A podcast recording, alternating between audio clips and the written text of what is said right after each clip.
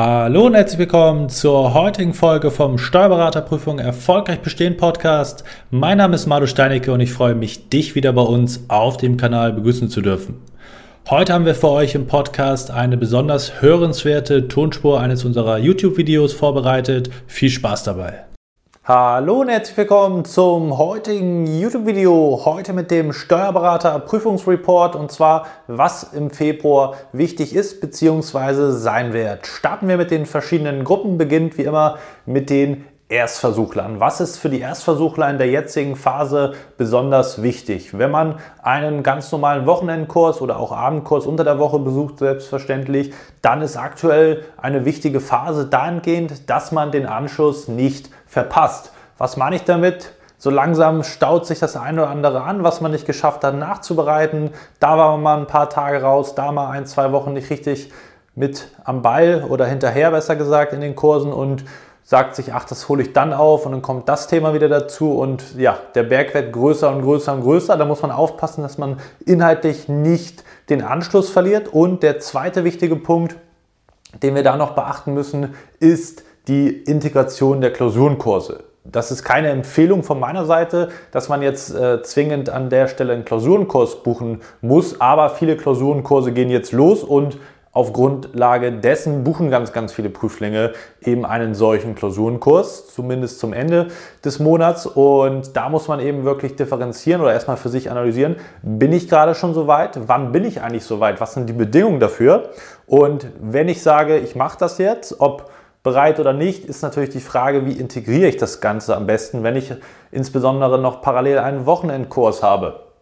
Und das ist eben eine große Aufgabe, die vor euch liegt, wenn ihr das so machen wollt. Und da darf man eben gewisse Sachen nicht unterschätzen. Für euch schon mal als Hinweis, Unsere Philosophie ist immer, wenn du die Klausur nicht nachbereiten kannst, dann brauchst du sie nicht schreiben, das ist komplett wertlos. Einfach für deine Wochenplanung nimm das gerne schon mal mit. Wenn du sagst, ich will jetzt anfangen, sechsstündige Klausuren zu schreiben, dann musst du das auf jeden Fall immer sicherstellen, weil ansonsten ist das Ganze, wie gesagt, aus meiner Sicht für die Katz.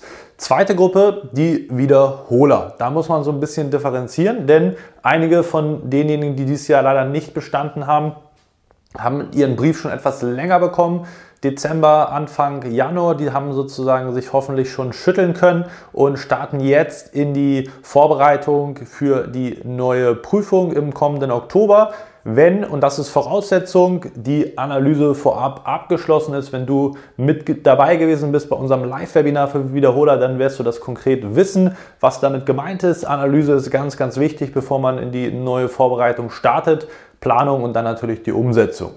Andere wiederum haben gerade Ende des Monats erst ihren Brief bekommen, dass sie durchgefallen sind oder jetzt kommt eine neue Gruppe dazu. Viele fallen natürlich auch durch die mündliche Prüfung durch. Das ist kein Spaziergang und dementsprechend hat man jetzt vielleicht schon seine Prüfung gehabt und muss dann für sich feststellen, es hat in der mündlichen nicht gereicht. Jetzt geht man sicherlich im kommenden Jahr wieder rein und da muss man sich einmal schütteln, muss man sozusagen in die Verarbeitung reingehen, dass es jetzt nicht gereicht hat, Kraft tanken und dann sich sozusagen hier einreihen, Verarbeitung, Analyse, Planung und Umsetzung der neuen Vorbereitung. Da gehören aber gewisse Bedingungen natürlich dazu, die man erfüllen muss, um auch vernünftig wieder starten zu können.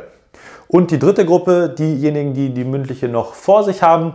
Wenn du dich von Anfang an richtig vorbereitet hast, dann wirst du längst durch sein, grundsätzlich vor allem in der Breite mit den Themen. Hast jetzt vielleicht einen späteren Termin erwischt. Und da geht es dann darum, in den Feinschrift zu kommen, das heißt in der Breite bereits die Themen bearbeitet zu haben, jetzt durch Wiederholung in die Tiefe gehen zu können, ganz wichtiger Aspekt. Und gleichzeitig natürlich auch das Wissen zu konservieren.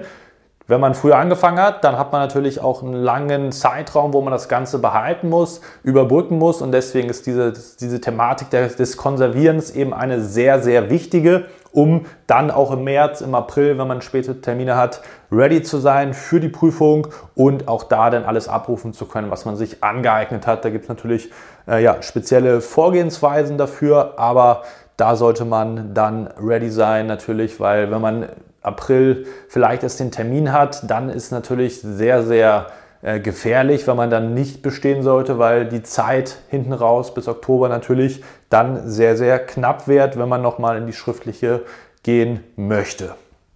Das zu den drei Gruppen. Ich wünsche dir viel Erfolg im Februar, dass du die Punkte, je nachdem zu welcher Gruppe du gehörst, entsprechend umsetzen kannst. Wenn du im Rahmen deiner Prüfungsvorbereitung Hilfe benötigst, dann melde dich gerne bei uns unter www.esa-stbexamensvorbereitung.de. Den Link dazu findest du unter dem Video und dann schauen wir, wie wir dich bei diesen Punkten, insbesondere auch hier, ist jetzt eine sehr, sehr wichtige Phase, aber auch Analyse bei den Wiederholern, unterstützen können, um deine Vorbereitung erfolgreich zu gestalten. Ansonsten freue ich mich, dass du bis zum Ende mit dabei gewesen bist. Wir sehen uns hoffentlich im nächsten Video wieder. Bis dahin, dein Malo.